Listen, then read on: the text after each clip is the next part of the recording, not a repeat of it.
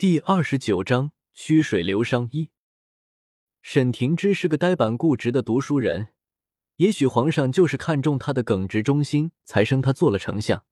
现在小红是沈廷芝的女儿沈红雪，因为沈红雪这个名字比李小红好听了很多，李小红很没骨气的打算换名字了，从此以后她就是沈红雪了。红雪自从那天接到圣旨以后。就被沈廷之和他的夫人顾氏接到府上待嫁了。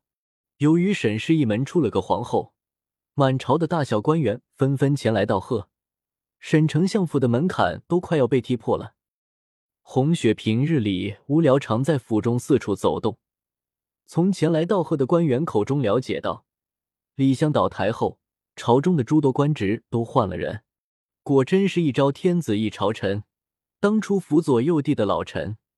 全部被皇帝软硬兼施的连根除了去，如今的朝廷却是沈丞相最大。不过荣华富贵都是过眼云烟，焉知李相的悲剧不会重演在沈相的身上？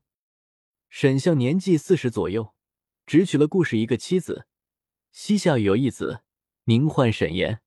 沈岩十五岁考中进士及第，如今年十七，准备开春再参考。很有想中状元的架势，近日里都是在家闭门读书。沈相府里最近一段时间门庭若市，除了因为他官职升了，还得了个如花似玉的，很快就要进宫当皇后的女儿，还有一个原因就是这位沈岩公子满腹才华，出口成章，相貌堂堂，彬彬有礼。虽然有个当丞相的父亲，却一点也不自傲，反而刻苦求学。说不定哪一天就能皇榜高中。那些来提亲的官媒们，几乎每天都来拜访一次丞相夫人顾氏，争抢着向顾氏介绍自己手里的姑娘。红雪带着桃花住在丞相府，每天都能看见许多的热闹，日子过得很是充实。从去年冬天到今年春天，整个相府都忙着迎来送往。还好沈相为官清廉。贵重礼物一概不收，不然的话，这一个春节下来，相府就会有一笔很惊人的灰色收入了。最近几天，顾氏为了躲开那群疯狂的媒婆，便找了借口说教导红雪闺阁礼仪，不便见客。五月中就是红雪进宫举办大婚的日子了，眼下已经是春天，离大婚不远了。红雪也乐意每天陪着顾氏说说话。了解一下这古代女人的处事原则。这一天，红雪携了桃花，正准备前往顾氏的住处，只见不远处一个小厮踟蹰着，进也不是，退也不是。红雪顿时好奇心大起，便上前询问，这才知道原来这个小厮是沈公子跟前的随侍，刚收到一封请柬，正在犹豫要不要交给自家公子。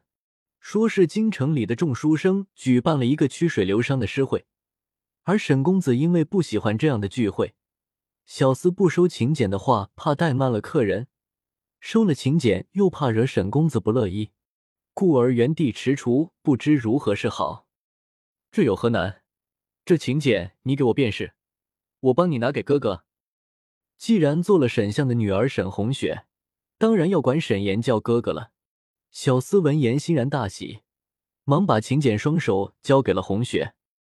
虽然这个时代崇尚儒学，男女大防非常严重，可是红雪更想见识一下传说中的曲水流觞诗会，还有就是想见识一下自己素未谋面的哥哥。听说沈相的儿子是个难得的青年才俊，可惜红雪一次也没有见过他。虽然除夕夜年夜饭的时候可以见到的，可是那一天来了几个访客。女眷不便见客，便没有见到。